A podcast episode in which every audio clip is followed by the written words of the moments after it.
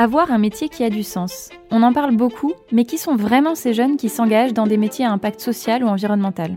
C'est pour aller à leur rencontre que nous avons créé le podcast Beyond d'Impact.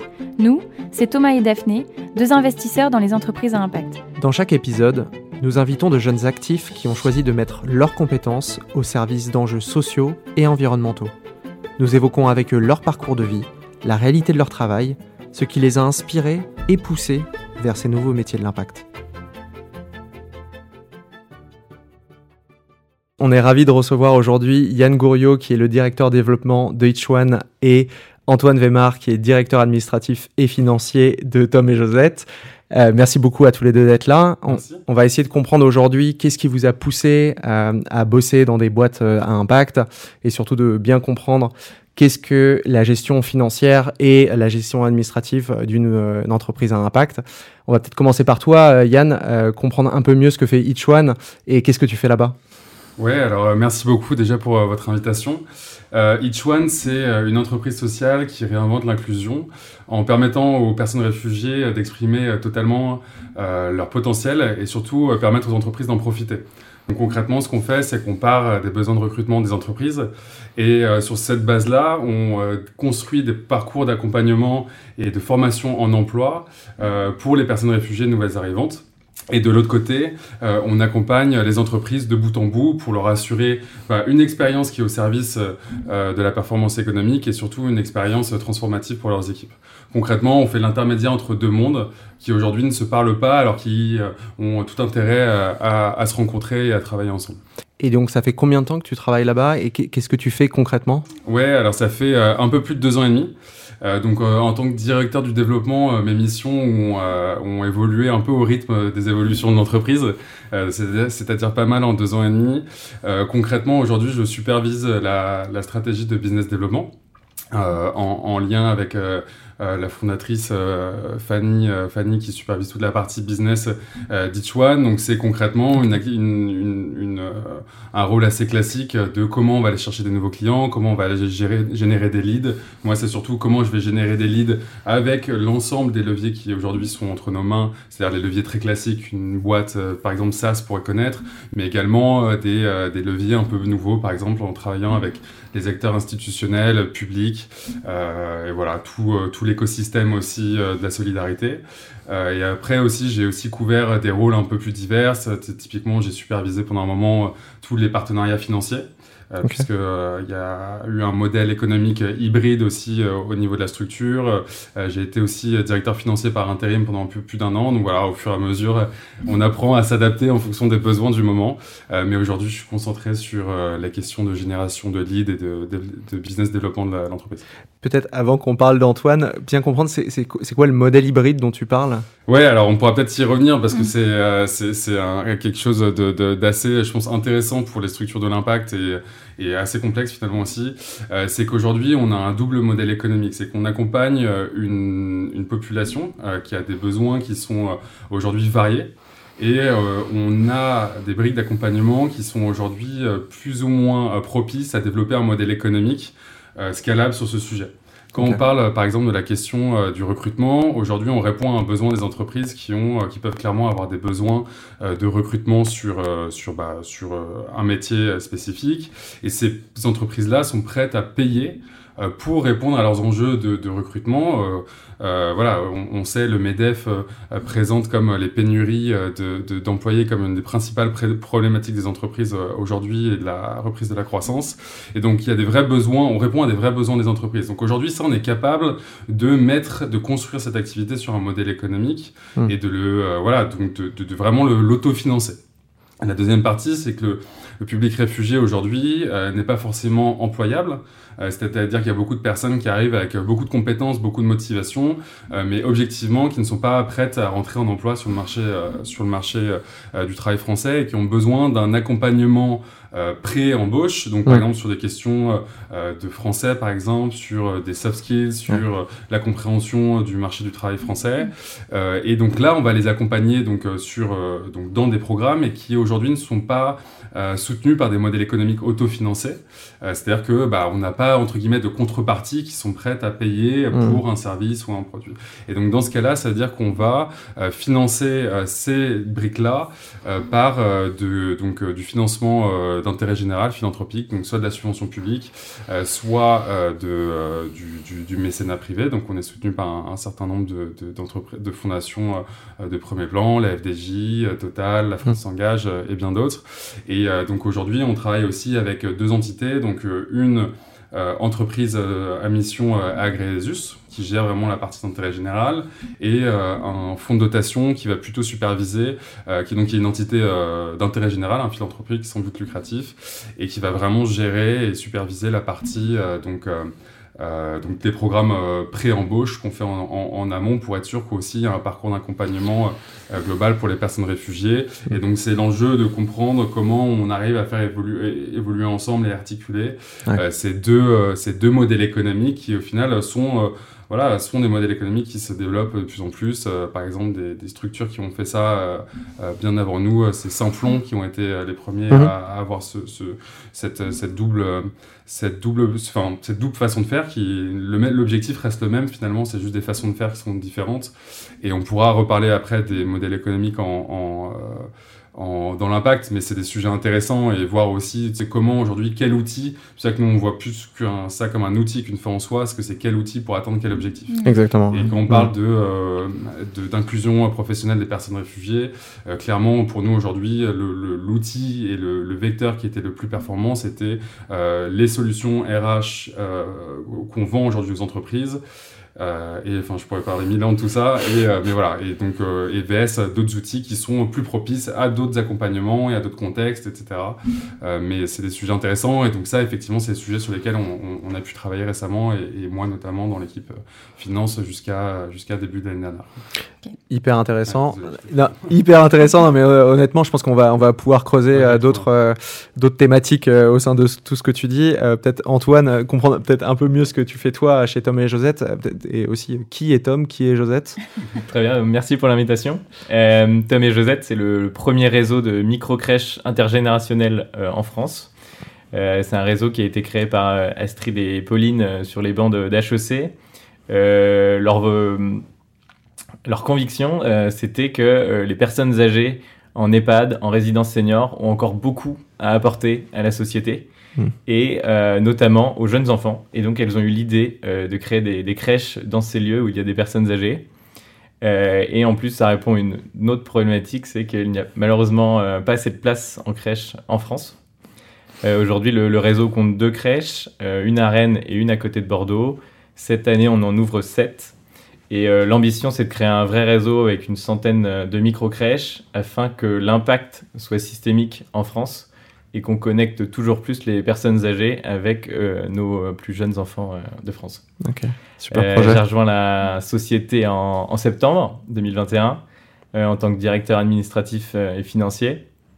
Et donc, je suis en charge de m'assurer que le, développement de la société soit pérenne et d'aider les, toutes les parties prenantes en fait, de la, société à, à, comprendre nos enjeux, euh, et voilà, à discuter avec tous ceux qui seraient intéressés par potentiellement investir ou, travailler avec nous.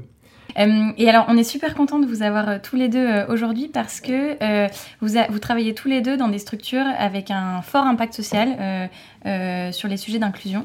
et pour autant, avant, vous avez des parcours, avant ça, vous avez eu des parcours très variés, très différents. donc, notamment, Antoine, est-ce que tu peux nous raconter un peu ton parcours de carrière avant Thomas Josette et ce qui a fait que tu es petit à petit arrivé euh, chez Thomas Josette? Alors j'ai été euh, diplômé d'une école de commerce, j'avais fait une, euh, spécialisation en finance d'entreprise. j'avais réalisé un, stage de césure chez 8 Advisory en, Transaction Services. C'est un nom un, peu barbare, mais en fait c'est c'est d'aider des, des, investisseurs d'entreprise à comprendre la performance financière d'une société euh, ce qui demande beaucoup de travail, parce que souvent on travaille avec des, fonds euh, qui, euh, du coup, lorsqu'ils achètent une société, envisage de faire beaucoup d'acquisitions pour faire grandir la société. donc très compliqué d'avoir une vision normative de, l'entreprise avec tous ces développements, potentiellement des, ventes d'actifs. Donc c'est un gros travail pour essayer de, donner à un investisseur l'histoire de, cette société via sa performance financière. Euh, donc j'avais fait ce stage, j'y suis retourné euh, à la fin de l'ESCP. Euh, pendant deux ans, j'ai continué dans ces audits d'acquisition. Et au bout de deux ans, j'ai décidé de changer de, domaine chez Hate Advisory. J'ai rejoint la practice restructuring, qui là en fait s'oriente vers l'accompagnement de, sociétés qui sont soit en, procédure amiable, donc des sociétés qui pressentent que bientôt, dans quelques mois, quelques années, il pourrait y avoir des, problèmes de trésorerie, et donc qui décident de prendre les devants. Et donc là, c'est euh, des procédures qui sont assez euh, souples, et donc c'est euh, surtout des, négociations entre certains fournisseurs ou des banquiers qui ne sont pas du tout contraintes par la loi. Et aussi, on peut être amené à travailler sur des procédures collectives. Donc là, c'est lorsque les sociétés ne sont plus en mesure de faire face à leurs échéances, soit avec leurs fournisseurs, soit avec leurs banquiers, donc qui se mettent sous la protection du tribunal de commerce. Et donc là, il y a beaucoup plus de, contraintes parce que la loi encadre euh, ce processus. Et donc chez Aid Advisory, ce qu'on fait, c'est qu'on accompagne ces entreprises à essayer de trouver des moyens de s'en sortir de ces situations euh, complexes, euh, sur tout le volet financier, euh, en les aidant dans leurs négociations avec les fournisseurs et avec les banquiers, en leur expliquant quels pourraient être les impacts financiers de telle ou telle solution. J'avais choisi le conseil parce que j'étais convaincu que pour faire de la finance, il fallait euh, continuer à apprendre. Euh, l'école, c'est très théorique. Ce que j'avais compris en stage, c'est qu'il y avait euh, une bonne différence entre la, la théorie financière et, et, la pratique financière. Et donc, je me voyais pas tout de suite rejoindre un, un groupe pour faire de la finance. Et je voyais bien le conseil comme une belle opportunité pour beaucoup apprendre et dans divers secteurs. Voilà, j'avais pas encore de conviction sur euh, dans quel secteur travailler, mmh. à quel poste. donc j'étais ravi de, de, pouvoir rejoindre Eight Advisory en sortie d'école. et finalement, ce côté où on enchaîne beaucoup les missions qui sont finalement assez courtes, qu'on travaille pour des fonds d'investissement qui sont assez pressés. Il y a beaucoup de gens qui veulent acheter cette entreprise, donc ils veulent vite les rapports. Euh, ça allait assez vite, un peu trop vite. Et euh, plus je travaillais pour des entreprises, et, et, plus je me disais, mais en fait, euh, toi, tu cherches du long terme euh, et un peu plus de terrain. Mmh. L'audit d'acquisition, c'est pas très terrain. Le restructuring, ça allait un peu plus, parce que c'est des situa situations qui sont plus complexes. donc là, il faut vraiment être au contact de, de, son client. Et finalement, au, au bout de 4 ans, on est on doit faire un choix. Est-ce qu'on continue manager ou on, on se fie, on, on, quitte le conseil et, et on part en, en entreprise? Et voilà, finalement, le, le côté euh, long terme, euh, travailler dans une entreprise a, a pris le dessus. Euh, est-ce que j'avais prévu de rejoindre une société à impact? Euh, Je pense pas. C'était pas la, c'était pas dans ma tête à, à la base. Euh, ce que je recherchais, c'était un poste en finance avec des responsabilités, ce qui en fait m'amenait plus vers les startups. notamment, il y a souvent beaucoup de process à mettre euh, en place. Mmh. Et euh, finalement, j'ai eu cette opportunité où j'ai rencontré euh, Astrid et, Pauline, qui sont les cofondatrices de, Tom et Josette. Et, euh, et, leur projet que je suis depuis pas mal de mois, en fait, je me suis dit, mais ouais, en fait, c'est génial, tu crois à fond, donc bah, rejoins-les. donc ça a bien fité avec elles. Il y avait des valeurs en termes de, on va dire, de développement sur le côté finance qui me parlaient. Elles étaient quand même les pieds sur terre avec un modèle à impact, mais qui était, euh, qui me semblait en tout cas euh, pérenne sur le, principe. Donc euh, c'était quand même en, en, lien avec mes valeurs j'ai travaillé pour des, PME assez rentables. Donc je me disais, ça me ferait du mal de bosser pour quelque chose qui, qui puisse pas durer sur le, long terme. Et donc voilà, donc finalement j'ai fait le choix de, quitter le conseil et d'être dans les micro-cages. Et quand tu as commencé à regarder pour rejoindre euh, des startups, euh, donc tu n'avais pas forcément euh, le côté impact en tête. Est-ce que du coup tu as vu d'autres startups par impact? Est-ce que, est que finalement le côté impact, euh, c'est ça qui t'a fait rejoindre Tom et Josette ou, ou tu t'es voilà, posé d'autres... J'avais rencontré des, des startups de, de tech euh, c'est aussi c'est d'autres problématiques financières en fait c'était hyper intéressant mmh. dans le sens où on peut vivre une croissance euh, folle euh, mmh. grâce à ces boîtes avec des, toutes les problématiques derrière et finalement, je, quand j'y pensais, je m'identifiais pas sur le long terme sur, pour toutes ces entreprises, alors que là, avec, avec Tom et Josette, ça me parlait, je me voyais rester. Mm. et finalement, ouais, ça, ça jouait beaucoup dans, dans la balance. Ok, top. Bah, merci euh, Antoine pour le témoignage. Et Yann, alors qu'est-ce que, qu'est-ce que tu faisais toi avant d'arriver chez Yichuan Quel est ton parcours? Euh, Alors peut-être un peu moins, euh, on va dire, sérieux que, qu'Antoine. dans le sens, j'ai, commencé mon parcours à la BPI, dans un de leurs fonds de capital risque. déjà sur les thématiques impact. Alors j'étais un peu tombé là par hasard, ça, j'étais sensible mais pas plus que ça. Et euh, ça a été un peu la, découverte de tout cet écosystème, alors de, la dimension euh, dire plutôt thématique, euh, mais également de tout l'environnement, des investisseurs à impact, des entrepreneurs à impact. et alors, avant de me donner envie de, de vraiment faire de l'impact, ça m'a donné envie surtout d'aller faire de l'entrepreneuriat et d'être beaucoup plus proche du terrain. Et donc, je suis parti à Londres pour rejoindre une boîte qui avait rien à voir avec de l'impact, puisque c'était de l'e-commerce. Euh, mais avec euh, des ambitions euh, qui étaient assez fortes et surtout le, du coup le, ma responsabilité de lancer l'activité sur le marché français.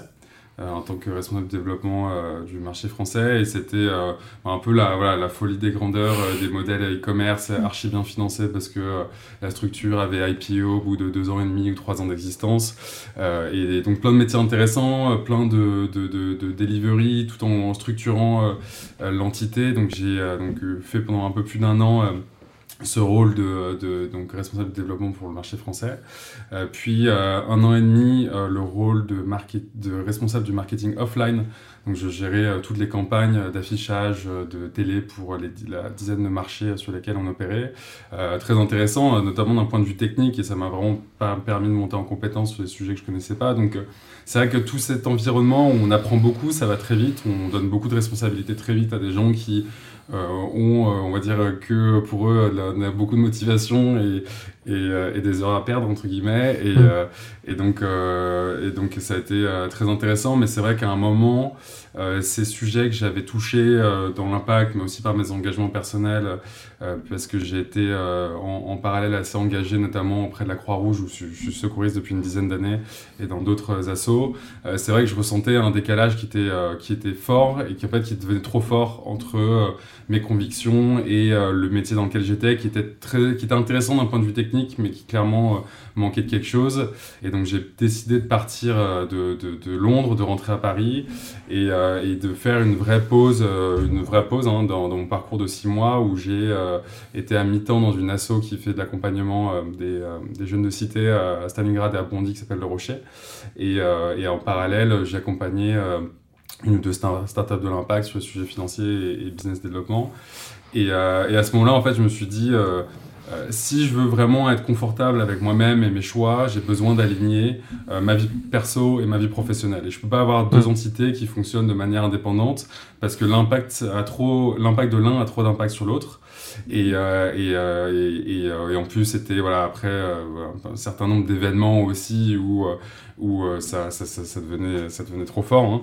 Et, euh, et, donc j'ai décidé donc de, que ce serait l'unique euh, l'unique option possible pour moi, ce serait l'impact. que ce soit sur des sujets, plutôt sur les sujets environnementaux à l'origine, parce que j'étais plus sensible à ça. Et la, ce à quoi je me suis confronté, c'est peu de modèles aujourd'hui matures et surtout euh, beaucoup de modèles qui euh, savent pas trop où ils vont en, termes de modèle économique, en termes d'identité. Euh, voilà, et moi, c'est vrai que, que bah, je viens du monde de l'entreprise, je viens du monde euh, de, de, de, la finance aussi, et j'avais besoin de, de, réconcilier entre guillemets les, les deux mondes. Hein. Donc j'ai vu hein, toutes les, les, startups à impact qu'on connaît bien, les Phoenix, les back market, les Blablacar que je considère à impact aussi. je les ai tous vus, et c'est vrai qu'au bout d'un moment, j'ai dit j'ai fait le tour, j'en ai plus, et jusqu'au jour où je suis tombé sur, euh, euh, sur Each One, qui s'appelait même Wintegrate à l'époque. Euh, et, j'ai rencontré Théo et tout de suite j'ai vu, alors c'est un sujet que je connaissais pas beaucoup, mais j'ai rencontré Théo et j'ai vu beaucoup de d'ambition. Théo le fondateur. pardon, ouais, Théo Scoubla le fondateur et j'ai vu directement beaucoup d'ambition et de pragmatisme dans la volonté à traiter un sujet important et surtout on sortait, alors j'aurais pu le présenter au début, mais on sortait aussi du la crise qu'on appelle des migrants, hein, qui porte ce, mauvais nom, mais la crise des migrants de 2015 qui a vu un, peu plus d'un million de personnes arriver en Europe. Et c'est vrai que c'était des sujets marquants et, et Théo, c'était la première fois que je le voyais aborder ce sujet d'une manière très différente avec une approche positive, euh, qui changeait beaucoup euh, du misérabilisme qu'on avait l'habitude d'entendre mm. dans les médias, et surtout une, une approche très ambitieuse. C'est-à-dire qu'on ne va pas aller accompagner 10, 20 personnes, c'est qu'on nous, on a une ambition systémique, c'est d'accompagner le plus de gens possible. Aujourd'hui, nos objectifs, c'est d'accompagner 10 euh, 000 personnes d'ici 2025. Donc l'ambition, elle n'a pas évolué depuis deux ans. Quoi. Elle est la même, c'est juste pas savoir combien c'est exactement, mais c'est en tout cas beaucoup. Et, et surtout du pragmatisme, dans le sens où aujourd'hui, il y a des outils qui marchent bien, euh, qui marche bien pour développer des structures, pour accomplir de l'impact et tout. Et, euh, et c'est pas parce qu'aujourd'hui on traite un sujet euh, à impact qui implique des personnes, qui implique de l'inclusion, etc., qu'on va pas aller, on va dire, traiter les, les, sujets de manière la plus objective possible, c'est-à-dire qu'est-ce qui nous permet d'atteindre le, le, le, plus de résultats le plus vite possible. Et d'ailleurs, c'est en lien avec ce que je disais sur les modèles économiques tout à l'heure. et donc tout ça aligné m'a dit, ok, ça doit être une petite structure. Euh, ça doit être un sujet euh, sur lequel aujourd'hui il n'y a pas de modèle économique, clairement. Enfin, à l'époque en tout cas, il n'y avait pas de. Et, euh, mais pour autant, euh, le pragmatisme, l'ambition et, et une forte motivation énergie m'ont dit bah ok, c'est là où je veux aller, c'est là où je veux tenter. En tout cas, pour mon première expérience en impact et et en tout cas, à ce stade, je ne suis, pas, je suis pas déçu. Quoi. Ce qui nous intéresse pas mal dans, dans ce podcast, c'est surtout de comprendre euh, cette transition entre euh, le, monde de la finance dont vous venez euh, jusqu'à ces modèles à impact et surtout de la gestion financière, administrative de, ces boîtes-là. Quelles ont été les surprises que vous avez pu voir ou même est-ce qu'il y a eu vraiment des différences fortes avec ce, à quoi vous avez imaginé de, la structure? Par exemple, toi, Antoine, quand tu es arrivé chez Tom et Josette, est-ce qu'il y a eu une forte différence entre, enfin, j'imagine forcément entre et, et Tom et Josette, mais surtout par rapport à ce que tu imaginais euh, de, de, la gestion de, de la boîte? Bah, J'avais été recruté en, tant que directeur euh, financier, donc euh, je m'étais mis une certaine pression pour avoir un, reporting, donc la présentation des, résultats qui soit vraiment nickel. et un jour, on a, on a un conseil d'administration avec nos investisseurs qui sont des, business angels, donc des investisseurs particuliers qui sont je ne savais pas pendant le board, mais du coup, le conseil d'administration se passe. J'avais passé pas mal de temps sur la, présentation de mes chiffres, euh, les beaux tableaux, les, indicateurs de performance, les choses comme ça. Et on n'a pas beaucoup parlé. En fait, euh, voilà, les, gens étaient surtout là pour euh, parler du développement, de voir quel était l'impact en fait de, la société à date sur, dans les deux crèches. Donc ça, ça avait été un petit choc. Je bossais pour des fonds, ils regardaient que ça. Et, et du coup, voilà, on passait de l'autre côté. Euh, bon, du coup, je le fais de mon côté, je le représente pas trop. mais euh, voilà, ça me permet de gérer. Mais euh, ça, ça a été, ouais, c'est ça, c'est euh, peut-être moins regardant sur, voilà, des investisseurs moins regardants sur les chiffres et, et qui sont vraiment portés par cette idée d'impact. Donc, ça permet de, voilà, d'orienter en fait les priorités. Et, et depuis ce jour-là, je, je, sais aussi que il y a les priorités, c'est, c'est l'impact, être rentable, mais surtout mettre l'accent sur, sur l'impact. Est-ce que tu gères aussi euh, le reporting extra-financier, donc plus lié à l'impact, euh, au-delà du, juste du reporting financier?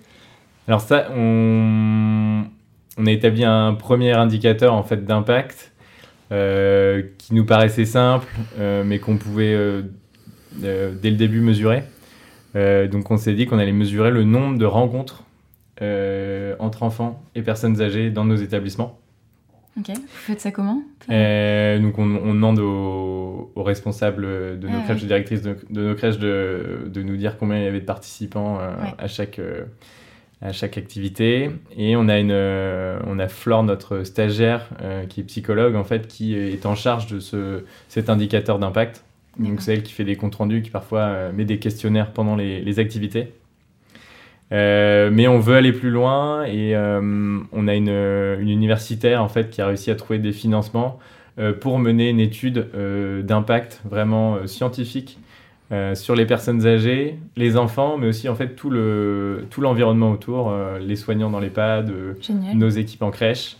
donc on a hâte que voilà, les financements soient là, donc on a, hâte que ça commence, on est hyper curieux de voir les résultats. On, les sent en fait quand on participe aux activités, mmh. Mais avoir des, des, traces scientifiques, ça, voilà, on est confiant sur, sur, les résultats. Et c'est vrai qu'on sent que sur ces sujets de mesure de l'impact, euh, il y aura peut-être à terme un rapprochement entre euh, la, comptabilité financière, la comptabilité extra-financière. On parle parfois de, de, comptabilité double, triple capital. Il y, a des choses un peu innovantes euh, sur ces sujets-là qui essayent de, de rassembler les deux pour dire en fait les entreprises, on perçoit pas juste leur valeur d'un point de vue euh, sous le prisme de la finance, on, peut aussi percevoir leur valeur sous le prisme de l'impact qu'elles génèrent dans leur écosystème. Et ça, euh, je sais pas si, si vous, voilà, vous, vous, sentez un peu ces innovations ou si vous essayez d'en être, euh, mais il y, a certainement des choses qui vont évoluer là-dessus. J'ai l'impression que c'est ouais, dans l'air du temps. On... Après, on verra quand on aura un peu plus de recul. C'est vrai que même maintenant, même les, les actions euh, cotées en bourse, les gens parlent déjà de, du fait qu'il faut qu'il y ait de l'ESG euh, pour que l'action soit mieux valorisée, puisque si elle est euh, bonne pour la planète ou socialement, forcément, à long terme, ça, ça, sera valorisé, puisque la, la structure sera plus pérenne. Mhm. Est-ce que vous avez ancré ces, en fait, ces convictions d'entreprise euh, dans une charte ou une gouvernance qui vous assure que ce, ce modèle ne pourra pas être dénaturé à terme avec euh, une croissance importante, peut-être des nouveaux investisseurs, euh, des nouvelles parties prenantes qui vous pressurisent un peu, entre guillemets, sur ce modèle-là? Alors c'est un sujet de réflexion, on pensait notamment au, sujet de, de l'entreprise à mission. Mm. Mais euh, au-delà d'informalisme, en fait, on est conscient que, euh, ouais, on, a l'ambition, ça, on, s'en cache pas, d'ouvrir beaucoup de, de micro-crèches. Euh, aujourd'hui, on a de la chance, il y en a deux, on connaît toutes les équipes, on se déplace souvent. quand on en a 100, c'est beaucoup plus complexe de, créer du lien. Donc, à terme, je pense que oui, on l'écrira pour justement éviter ce ce contrôle de, des coûts notamment, ou, mettre à la baisse les, les salaires, ce qu'on refuse. Euh, c'est un bon point. Voilà, il, est, sur la table. Euh, j'espère qu'on trouvera euh, notamment le, statut de l'entreprise à mission qui, je pense, est, intéressant. Et un bon garde-fou, tout à fait. Mhm. Super. Alors, c'est vrai qu'on observe dans, dans, dans, notre génération une nouvelle tendance un peu de fond qui est de, de, de jeunes qui veulent de plus en plus chercher des métiers à impact. Euh, vous, vous, vous, y travaillez. Qu'est-ce que vous conseilleriez à ces jeunes euh, qui veulent euh, trouver des postes dans des entreprises à impact? Comment est-ce que vous leur conseilleriez de chercher ou de se former là-dessus? Est-ce que vous avez des, des, des, bons conseils à leur donner Moi, je pense que le premier point, et c'est ce qui m'a vraiment permis d'y partir de manière totalement sereine, c'est déjà de, de se renseigner et sur les sujets, enfin, de, de, développer ses connaissances sur les sujets environnementaux et sociaux.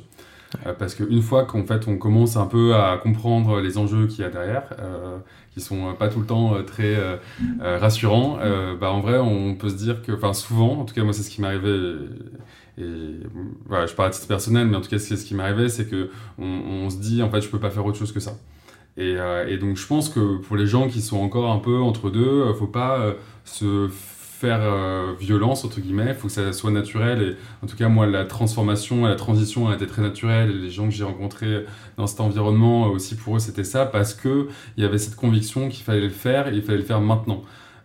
et donc, pour les gens qui doutent encore un peu, qui s'hésitent, c'est pour moi, c'est le premier conseil, c'est bah, continuer votre recherche sur les sujets, euh, pas forcément de travailler en impact, mais d'impact, donc d'enjeux environnementaux et sociaux. Et, euh, une fois qu'on a, qu'on a bah, pris euh, la mesure de, de, la gravité des sujets, souvent, et de l'importance de les traiter maintenant, souvent la transition se fait beaucoup plus naturellement.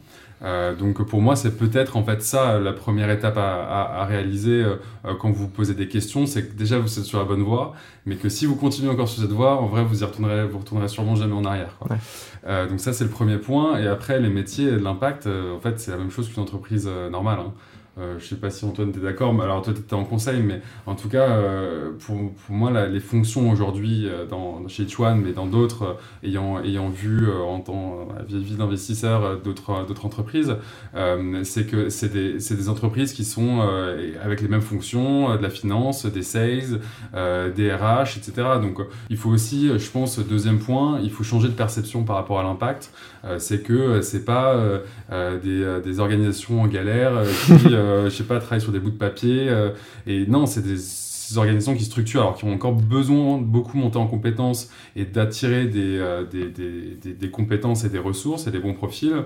Mais en tout cas, aujourd'hui, il y a plein d'entités de, qui commencent à émerger. Il y a effectivement un écosystème qui, a, qui, a, qui s'est grandement consolidé, consolidé sur les dernières années. Et donc, je pense que le deuxième truc, c'est faire changer les perceptions euh, sur ça. ça fait, c'est pas un, un, monde qui a rien à voir, c'est pas un monde parallèle, c'est une entreprise qui a juste un produit ou une solution différente à, différente à vendre. Et une fois qu'on a changé ces deux choses, euh, bah, en vrai, la transition se fait naturellement. Quoi. Hmm. Et euh, donc. Ce que tu disais, c'est hyper important sur la perception. Hmm. On, a aussi beaucoup entendu des personnes qui veulent aller vers ces métiers de l'impact, mais qui ont des idées préconçues sur à la fois les perspectives d'évolution, sur les politiques salariales, sur les méthodes de management. Est-ce que par exemple, toi, chez Tom et Josette, il y, y, a une perception qui était forte aussi avant et euh, confronté à la réalité du métier, ça a changé? Non, non, c'est ça qui est assez troublant, c'est que oui, beaucoup de gens pensent encore impact égale association. Et donc, euh, forcément, euh, les salaires qui sont bas, et oui, c'était aussi pas mal du coup des papiers ou des choses comme ça. Et que finalement, en fait, le, c'est, des startups avec tous les outils qui existent aujourd'hui pour développer une, une, société, qui sont de plus en plus nombreux en plus. surtout pour les directions financières, on, ça devient de plus en plus confort d'être directeur financier, donc c'est assez agréable. Euh, concernant les salaires, ça c'est un, point euh, dont on avait discuté avec euh, les deux cofondatrices, c'est que on est convaincu qu'en fait, pas parce qu'on fait de l'impact qu'on doit accepter un, salaire au rabais. tout le monde a, une valeur, on, apporte une valeur, donc on mérite d'être payé à, la valeur qu'on apporte. Après le sujet de quelle valeur, mais voilà, c'est pas une raison pour. C'est vrai que j'avais vu quand même des, boîtes où les salaires étaient quand même très faibles. Et, euh, et, je trouvais ça dommage parce que derrière, ça implique qu'on se retrouve avec des gens dans ces boîtes qui finalement sont, viennent de certains milieux. Et ça ferme un peu l'ouverture euh, à toutes les populations en fait, de, de, ces sociétés.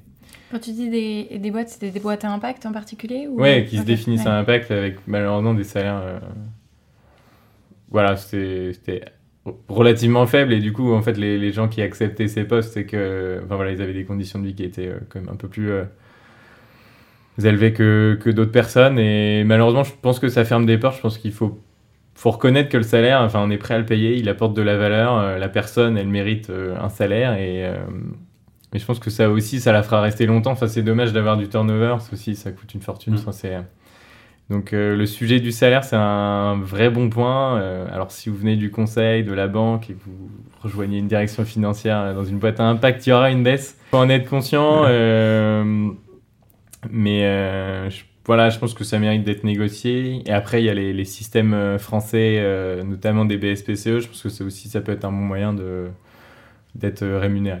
Et Yann, de ton côté, est-ce que toi, avant de, avant de rentrer dans le monde de l'impact, dans tout ton cheminement, tu avais aussi ces idées préconçues là euh, sur euh, l'évolution euh, de carrière à laquelle ça pouvait mener et comment tu l'as vécu finalement dans la réalité? Mhm.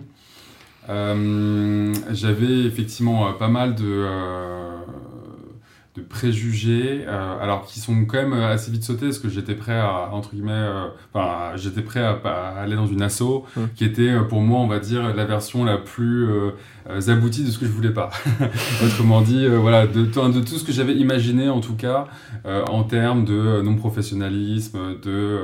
Enfin voilà, mais en fait rapidement, bon déjà après, par mes premiers échanges euh, dans, euh, avec, euh, avec les fondateurs et les équipes, je me suis rendu compte qu'il y avait déjà pas mal de différences par rapport avec moi, ce que je m'étais, ce que je m'étais imaginé.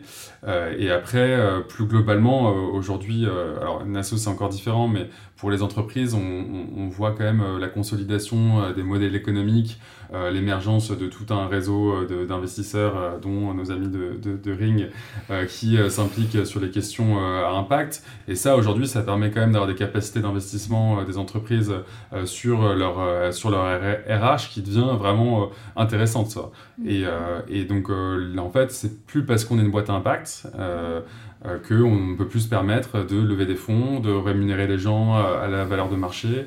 Effectivement, ce ne sera pas les mêmes salaires que dans certaines industries, mais c'est des salaires qui sont très raisonnables à partir du moment où l'impact est, un sujet important pour vous. en termes de progression, pareil, on voit que de carrière, on, voit que bah, ces sujets-là, ils deviennent, ils, deviennent, ils deviennent normatifs en fait. C'est plus mm. un sujet sur le côté, c'est que sujets environnementaux, sociaux, on les traite et ça va accélérer de plus en plus comme la base, enfin comme un sujet prioritaire et plus comme un sujet annexe.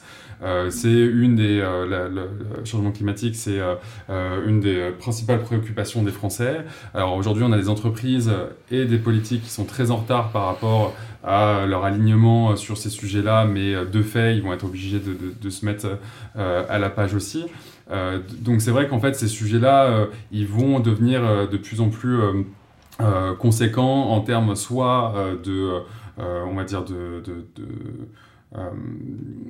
de modèle économique, on va dire, euh, initial d'une boîte, c'est-à-dire qu'une boîte, bah, une boîte impact, ou en tout cas des entreprises qui vont essayer d'ajuster leurs leur pratiques ou leur modèle économique ou leurs activités sur euh, des façons de faire plus mmh. responsables d'un point de vue social ou environnemental. Donc en fait, justement, en fait, moi je dis aux gens qui disent ah mais je sais pas trop, et ce que je dis aux gens c'est euh, Allez-y maintenant, parce qu'il y a tout à faire encore. Mmh. Euh, il y a, alors, il y a des super projets qui ont émergé, il y a quelques petites boîtes, enfin, euh, grosses boîtes maintenant qui sont un peu euh, les, les, têtes de pont du secteur de l'impact, mais il y a encore tout à faire. Donc, allez-y maintenant, parce que dans 5 ans, 10 ans, il y aura peut-être trop de monde. Quoi. Donc, c'est mmh. maintenant que tout se fait, et c'est maintenant qu'il faut qu'on peut aller chercher des postes à responsabilité. C'est maintenant qu'il y a eu, je sais pas combien de fonds impact qui sont créés, donc il y a énormément aussi de ressources pour aller développer des projets. Donc, franchement, c'est le moment. Euh, je trouve qu'il y a encore euh, évidemment beaucoup de travail pour arriver à des solutions matures, mais c'est le moment euh, pour trouver un équilibre qui est le bon d'un point de vue financier, d'un point de vue attirance et, et, technicité sérieux, entre guillemets, et professionnalisme du métier, et surtout urgence à traiter ces sujets de manière, de manière systémique. Ok, super intéressant. Euh, ce qu'on aime bien faire euh, dans, chacun de nos épisodes, c'est de demander à nos invités euh, des recommandations de contenu sur l'impact. Est-ce que vous avez des, des, contenus, que ce soit du podcast ou même des, des bouquins à recommander que, que, vous avez pu parcourir récemment? Je vais peut-être commencer par toi, Yann. Euh, ouais, alors je vais pas être très original, mais je me dois de, de le dire. C'est euh, moi, c'est tous les contenus du Shift Project, euh, parce que je suis moi-même bénévole dans leur asso, les Shifters, et j'ai contribué à l'organisation de leur université d'été en septembre. Peut-être une aparté, dire ce que c'est Shift Project. Ouais, pardon, excusez-moi. le Shift Project, c'est un think tank qui a été créé par Jean-Marc Jancovici, qui est président aujourd'hui, qui est lui-même créateur de Carbon 4, qui est un euh, une entreprise de conseil sur les bilans carbone des entreprises et réduction des émissions de carbone. Et donc il a créé avec évidemment euh, un certain nombre d'autres personnes euh, un think tank qui vise à, à, construire des propositions activables pour les dirigeants pour décarboner l'économie française. Euh, donc il y a toute une équipe, je crois qu'ils sont 15 ou 20 titulaires, euh, à travailler sur des rapports vraiment très concrets sur comment on va décarboner le secteur de, euh, de l'habitation, comment on va décarboner le secteur de la santé, etc. notamment, ils viennent de publier il y a quelques jours ou quelques semaines leur plan de transformation de l'économie française qui balaye justement l'ensemble de ces secteurs-là dans le contexte de, de l'élection présidentielle pour, pour justement proposer des choses concrètes et qu'on arrête de dire ah mais on ne sait pas quoi faire. Non, non, les solutions, elles existent. Elles existent depuis très longtemps, mais là, vraiment, il y a quelque chose de très concret.